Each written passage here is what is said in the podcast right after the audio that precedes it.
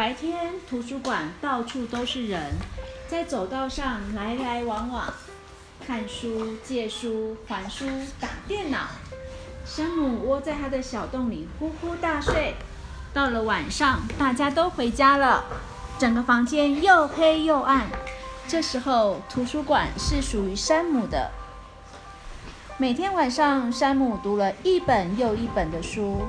他读图画书和故事书，也读传记、食谱，还有许多侦探小说。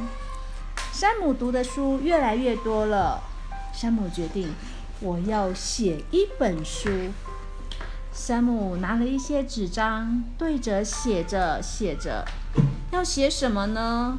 嗯，我写关于老鼠的故事。山姆写的非常卖力，第一本书终于完成了。他把他的书放在书架上。隔天下午，阳光从图书馆的窗户射进来。这是谁呀？一个小女孩问的。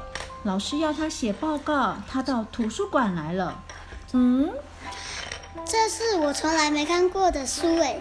图书馆阿姨说没看过这本书诶。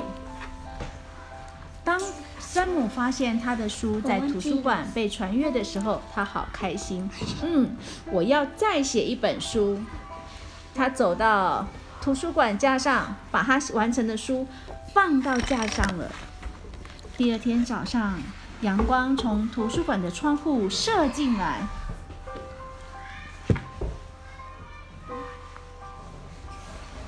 这是什么？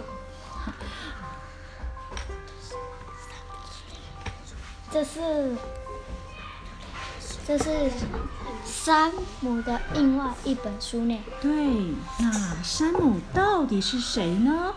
好，他他把这本书拿给大家看，山姆很开心，也决定我要再写一本书。第二天，阳光从图书馆的窗户射进来喽。这是什么？山姆是谁啊？对，山姆到底是谁呀？大家都非常惊讶。山姆觉得好紧张哦。图书馆的小孩都喜欢我的书，可是他们一直在找山姆到底是谁呢？所以山姆就做了一个纸盒，说这是和作家面对面。当小朋友有想问的问题时，就可以丢进这个纸盒。山姆就会回答问题。山姆很喜欢在图书馆跟这些小孩一起读故事书。